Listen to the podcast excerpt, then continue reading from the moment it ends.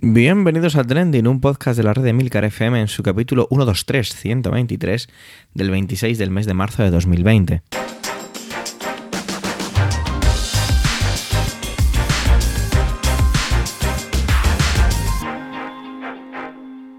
Trending es un podcast sobre lo que pasa, sobre lo que ocurre, sobre las noticias que pueblan las redes sociales. Todo ello con opinión y siempre con ánimo de compartir. Por ello somos varias voces, aunque yo, Javier Soler, haga de presentador. Trending es tu podcast de noticias semanal. Adelante. ¿Cómo vamos? Seguro que ya he hecho un poquito la rutina eso de quedarse en casa y, bueno, todas aquellas personas que tienen que salir por su trabajo, seguro que tomando todas las precauciones debidas. Hay que tener ánimo arriba, que ese sea el mayor trending, ¿no? Emilcar o bien le da por la política norteamericana o bien le da por la realeza. Esta semana vuelve a la corte, en este caso la corte británica, y es que por lo visto esto del coronavirus hace tambalear un poquito todo lo que tiene que ver con el proceso de sucesión. Larga vida a la reina, supongo. Adelante, Milcar.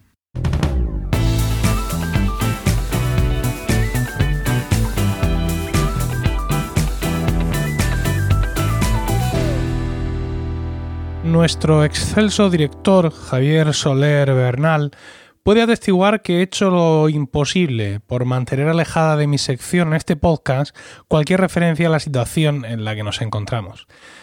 Pero ya ha llegado el momento en el que es absolutamente imposible. Aún así, he elegido hoy un tema que, aun causado por todas estas circunstancias, tiene una implicación quizá mayor.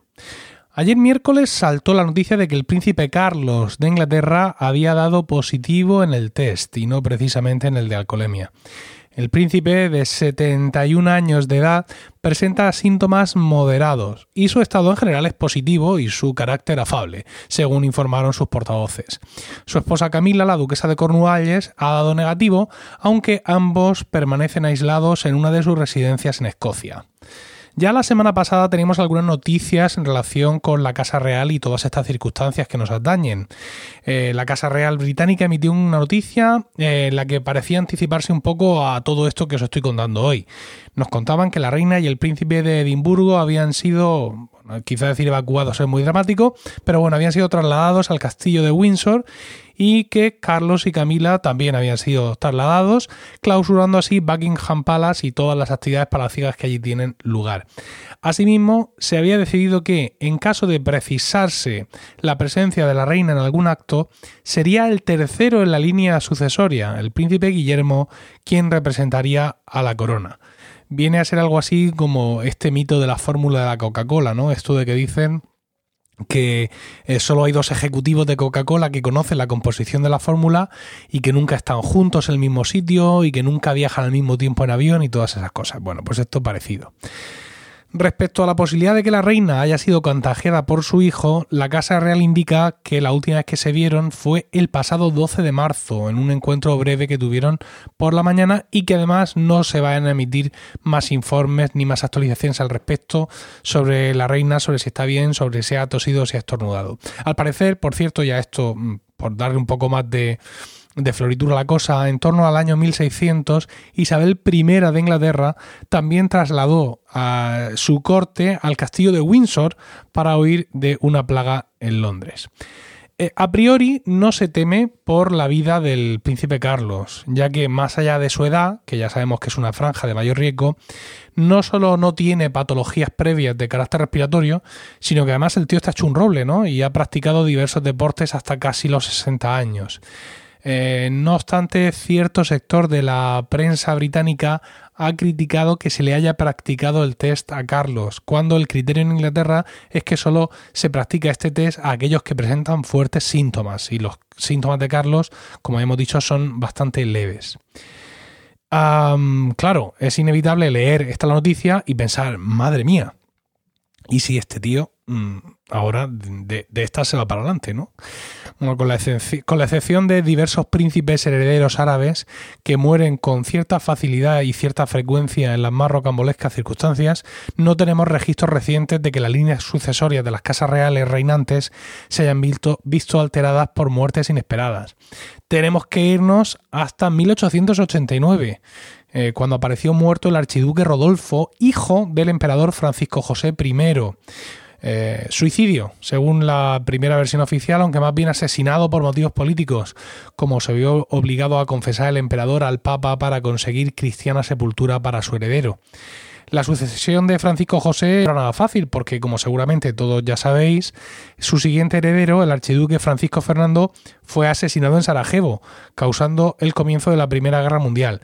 Y el siguiente, el que finalmente llegó al, trono, Carlos I de Austria y IV de Hungría, su sobrino nieto, fue el último emperador de Austria. Carlos de Inglaterra Carlos de Inglaterra ha vivido una vida complicada, ¿no? Más allá de las consecuencias de sus propias decisiones y de sus propios actos, ha tenido que sufrir eh, imposiciones eh, por motivo de su cargo que para nada iban con su carácter o con sus intereses. Todas estas cosas que le han pasado a lo largo de su vida sin duda le han alejado del trono, toda vez que la reina Isabel II no se ha podido plantear ni por un solo momento la posibilidad de abdicar por motivos de edad habida cuenta de los escándalos diversos que habían rodeado ciertos aspectos de la vida de Carlos. ¿no? Isabel, como todos los reyes reinantes, velan por su país, por su reinado y por la salud de la monarquía. Y entendía que, dada la escasa popularidad de la que ha disfrutado Carlos en muchas etapas de su vida, hacía flaco favor a la monarquía si ella se dedicaba eh, a plantar coliflores y dejaba el trono para Carlos. Ah, claro que si estas circunstancias de ahora u otras futuras acabaran con la vida de Carlos sin llegar a ascender al trono, sin duda los libros de historia le definirían como el hombre condenado a no reinar.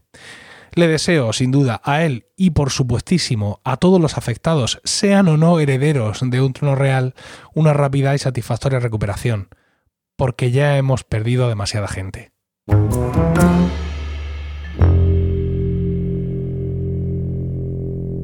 Ya nombré hace unos capítulos el libro El mundo sin nosotros.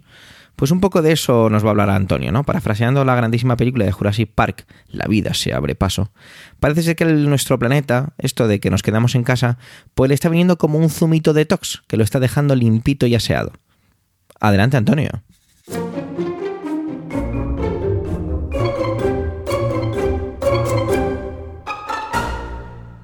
Saludos, soy Antonio Rentero del podcast Preestreno y esta semana en Trending no voy a hablaros ni de cine ni de series de televisión. Os quiero hablar de lo fácil que tenemos en esta generación, en este momento actual, el convertirnos en héroes. Además, unos héroes que somos capaces de salvar tanto a nuestros congéneres como a nuestro planeta. En estos últimos días es posible que en redes sociales hayáis visto imágenes en las que aficionados con el móvil graban las incursiones de algunos animales silvestres dentro de entornos urbanos, urbanos o rústicos.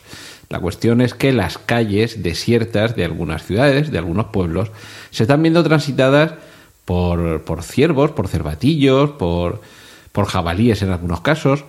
Hemos visto también los, eh, esas imágenes, esos vídeos de los canales de Venecia que no es que estén insólitamente limpios por la ausencia de las góndolas o sobre todo los, motoscafos que van por ahí circulando.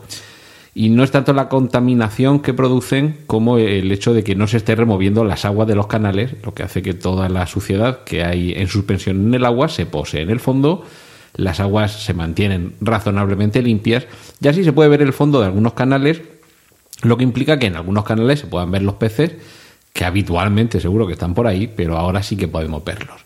Hemos visto cervatillos adentrándose en calles de pueblos de nuestra geografía, en alguna iglesia o catedral italiana, algún ciervo de varias puntas en sus cuernos que se pasea por el altar. Y hoy mismo he podido ver un vídeo grabado en Bilbao, en el río Urumea, en algunas de, los vericuetos que tiene, hay unas escaleras, que, unos escalones que permiten acceder al cauce fluvial y ha habido un paisano que estaría por ahí dando un, seguramente dando un paseo al perro, que habría salido a hacer la compra o que estaría yendo a trabajar, seguro que es un ciudadano concienciado, que no se estaba saltando la cuarentena ni el confinamiento, y ha grabado nada menos que una foca, que no sé si es un animal muy común de verse por allí, pero el hecho de que lo haya grabado y que haya circulado mucho por redes sociales me indica que habitualmente los bilbaínos no suelen ver focas en el cauce fluvial del Urumea. Todo esto nos conduce a darnos cuenta de que realmente la naturaleza eh, se abre paso, la vida se abre paso, que decía Ian Malcolm en, Parque Jurásico, el personaje que interpretaba Jeff Goldblum, Y lo cierto es que ha hecho falta muy poco para que recupere su espacio, por lo menos para que algunos de sus individuos se decidan a hacer incursiones en lo que antaño sería las, las posesiones o los territorios de sus, de sus antepasados. Hace falta realmente muy poco para que desciendan los niveles de contaminación. En muchas ciudades de todo el mundo hemos visto en, Internet los cuadros, las fotografías, los análisis que comparan los índices de contaminación de hace unos días, unas semanas y los actuales. Y nos damos cuenta que con que apenas estemos 10 o 12 días encerraditos en casa sin salir a molestar, todo recupera la normalidad que había antes de que el ser humano propagase por todo el planeta su progreso, su avance, pero también todo aquello que supone el progresar y el avanzar, como puede ser precisamente eso, la contaminación o el apartar a la naturaleza silvestre de nuestro entorno. Como decía, nunca hemos tenido tan fácil convertirnos en héroes. Nos basta con quedarnos en casa. No nos están llamando a filas, no tenemos que ir a luchar a costas lejanas, no tenemos que dar nuestra vida por la defensa de la libertad en un desembarco que seguramente se saldará con más de uno de los que acude bajo una cruz blanca en las costas de Normandía. No se nos está pidiendo nada de esto, se nos está pidiendo que nos quedemos en casa. En una época en la que además tenemos las mejores condiciones para estar en casa. Tenemos eh, un Internet que aunque en plataformas de streaming se esté reduciendo la calidad máxima, sigue permitiéndonos ver películas, documentales, series, escuchar música. Hay multitud de contenidos gratuitos a nuestro alcance. Como decía alguien el otro día en Twitter, he tenido que empezar a borrar porno porque no me cabía los libros que ha puesto a nuestra disposición la Biblioteca Nacional de Hungría o, o algo muy similar. Y, nos basta eso, nos basta quedarnos en casa para ver cómo la naturaleza se abre paso, cómo la vida sigue su curso y cómo realmente lo mejor que podemos hacer es quedarnos en casa y no sé si esto nos permitirá reflexionar sobre si lo mejor que podemos hacer como seres humanos, por respeto a nuestros semejantes y a nuestro planeta, es quedarnos un poquito más en casa. Si es que ya lo decía Dorothy en El Mago de Oz, como en casa no se está en ningún sitio. Esta es mi reflexión. Espero que, vaya todo muy bien, que en vuestro entorno no, haya que preocuparse por, por, la salud de nadie, o en cualquier caso que todo pase sin mayores preocupaciones. Y os dejo que sigáis disfrutando los contenidos de mis compañeros aquí en Trending. Un saludo de Antonio Rentero.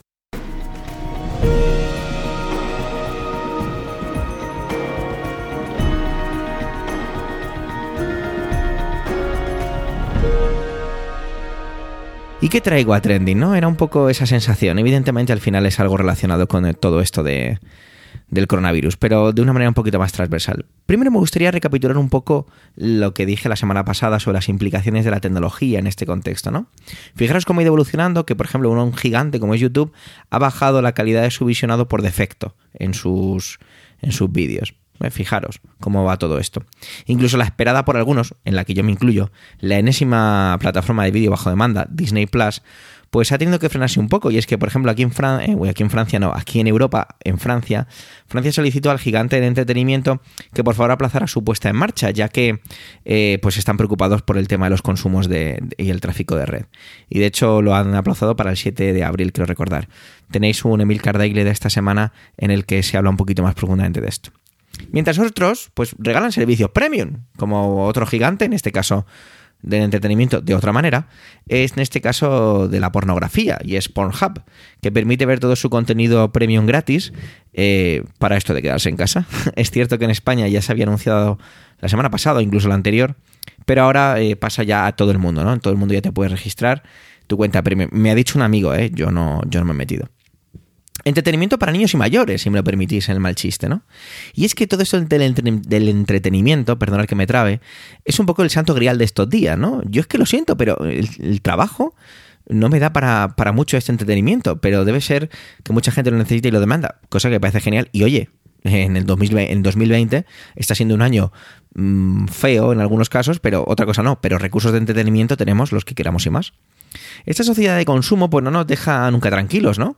Mm, de hecho, hasta nos hemos autoimpuesto publicidad. Yo hablaba muchas veces con un amiguete que antes pues veíamos la publicidad por la televisión y, o cambiabas de canal y ahora pues todo eso ha evolucionado, ¿no? La publicidad se ha adaptado, se ha mimetizado en otros medios, Facebook, Instagram, Twitter. De hecho, incluso eh, parafraseando también un poco a Emilcar en, en su Emilcar Daily, hay anuncios en, Instagram que es que te apetece verlos y te quedas a verlos. Es curioso cómo, cómo han conseguido engancharnos con esto, ¿no?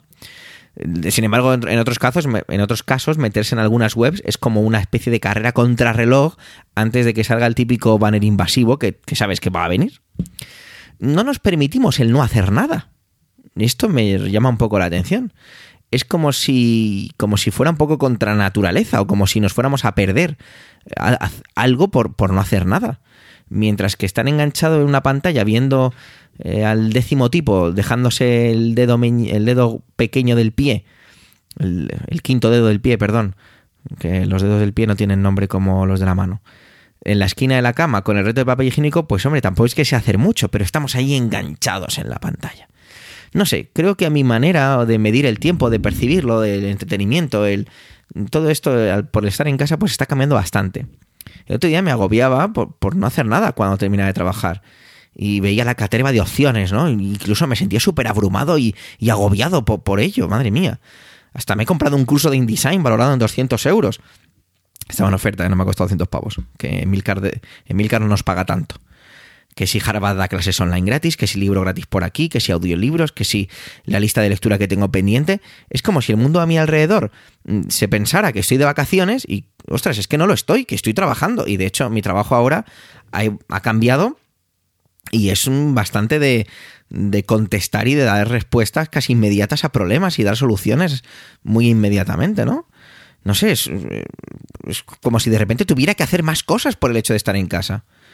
Pero joder, es que, es que de verdad que estoy cansado mentalmente a lo largo del día y si me apetece estar media hora sentado sin escuchar ni hacer nada, pues, joder, hasta eso no me he permitido alguno de estos días. Cuando antes, cuando volví a trabajar y me apetecía hacer algo así, ostras, pues lo hacía y punto.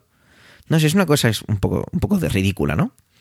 Y lo digo en serio, y lo hablo con mi pareja, con la que comparto esta humilde casita. Y es, a mí no me está costando el quedarme en casa, la verdad supongo que tengo mucha suerte, soy un tipo muy aburrido o, muy raro o, muy antisocial, no sé, o tengo mucho muy interior. A mí no me, no me está costando el quedarme. Debe ser que estoy, a lo mejor es contradiciéndome toda mi eh, alocución o toda mi argumentación anterior, estoy muy entretenido con todo lo que tengo que hacer. La verdad es que no sé muy bien dónde quería llegar con toda esta argumentación sobre el tiempo, la manera en la que lo medimos, el entretenimiento, las cosas que nos imponemos, todo esto, ¿no? Pero, pero bueno, supongo que, que este contexto, a lo mejor, a lo mejor al verbalizarlo, eh, lo digo totalmente fuera de guion, quizás no estoy llevando tan bien el hecho de quedarme en casa porque no sé gestionar el hecho de quedarme y llevarlo de una manera más tranquila. No lo sé, quizá al verbalizarlo de esta manera me dé, me dé un poquito cuenta de ello. No sé, vosotros cómo lo lleváis, cómo lo hacéis. Me encantaría saber un poco cómo, como si lo estáis llevando bien, si lo estáis llevando mal, si tenéis esa percepción extraña del tiempo o, sentís ese agobio porque de repente hay que hacer un millón de cosas dentro de casa. Bueno, ya me lo contaréis si os apetece. Gracias por vuestro tiempo, gracias por querer escucharnos en este capítulo centésimo vigésimo tercero. Los comentarios siempre nos aportan enriquecimiento, no dudes en dejarlos en emilcar.fm barra trending. Un saludo y hasta la semana que viene.